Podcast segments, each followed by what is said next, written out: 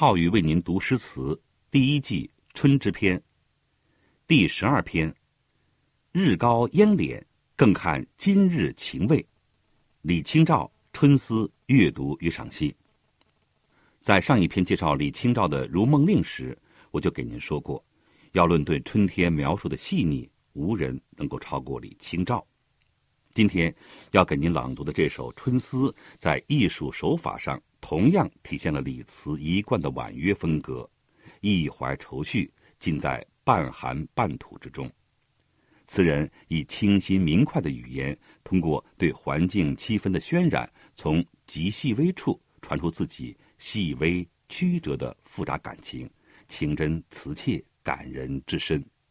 我先把这首词为您朗读一遍。《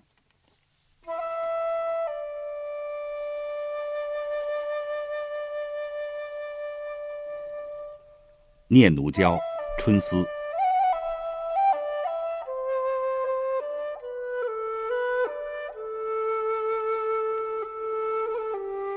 萧条庭院，又斜风细雨，重门虚闭。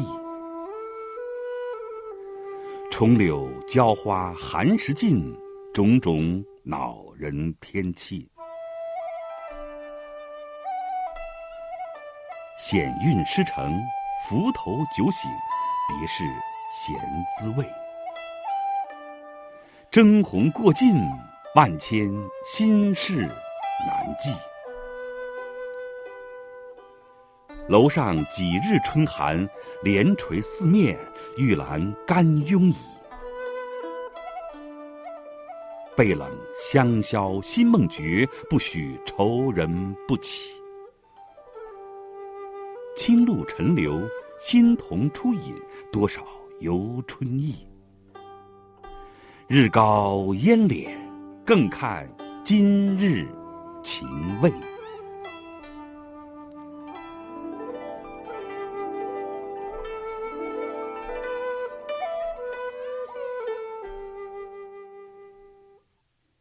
这首词是李清照前期代表作之一。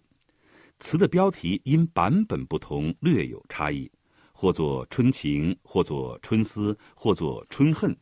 全词通过描写春天的景物及人物的心情，表达了深沉的离情别绪。萧条是了无意趣的孤寂感觉。丈夫在外做官，自己独处家中，庭院里冷冷清清，又赶上潇潇细雨，微微斜风。更给人暗淡冷色之感，于是将一道一道的门都关上。重柳娇花四字，清丽自然，新颖奇俊，一向受到评论家的称赞。柳青了受人宠，花开了有少女多娇，寒食尽了该去欣赏花红柳绿。古代以清明前一日或二日为寒食节。这正是春光明媚、游春踏青的好时节，可是老天偏偏却不从人愿，又是斜风，又是细雨，简直让人无法成行。套用一句《红楼梦》的语言，就是真真的令人可恼。这样寂寞冷落的环境、恼人的天气，如何排遣呢？赋诗饮酒是文人们惯常的方式，词人也是这么做的。他不但作诗，而且做的是险韵诗，即用生疏冷僻难押的字做韵脚。他不但喝酒，而且喝的是伏头酒。这种酒可能因人醉以后伏头之态而得名，大概就像我们今天喝的二锅头等高度白酒吧。所谓咸滋味儿，就是一种百无聊赖、无可奈何的情绪。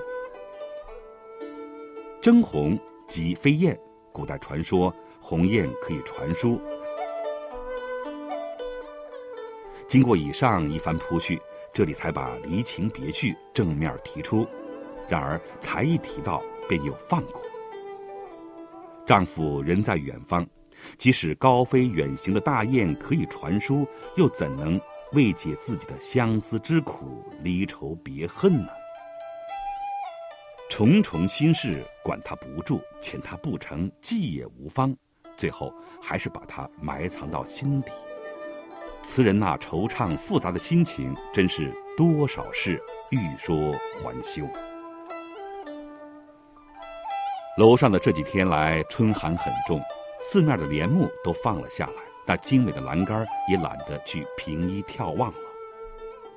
玉栏杆是栏杆的美称，言其装饰精美。倚栏是盼望与丈夫相聚，为什么拥倚呢？因为不见伊人，令人愁肠欲断。背冷香消心梦绝，不许愁人不起。这句词的意思是：被子冷了，香炉中的香也烧完了，梦也醒了，自己孤冷冷的躺在床上，离愁别恨在心中侵扰，不由得人不起床。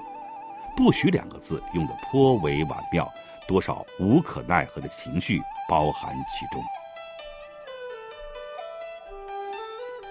清露沉流，新桐初饮，多少游春意。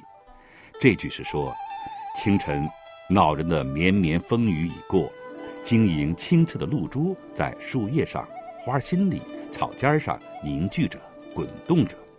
那曾经寂寞萧索的梧桐，好像一下子苏醒了过来，开始长出了嫩芽儿。雨后的花草树木生意盎然，到处都是万物欣欣向荣的清新景象。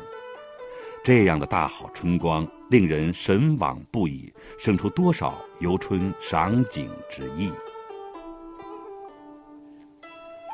最后一句“日高烟敛，更看今日晴未”，写词人似乎被这久违的春色迷住了，站在那里凝神静观，只见太阳徐徐高升，清晨的烟雾慢慢消散。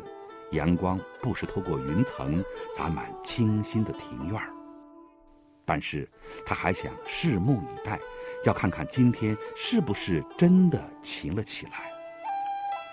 话说的委婉含蓄而耐人寻味，天气分明已经转晴，却仍有些不安。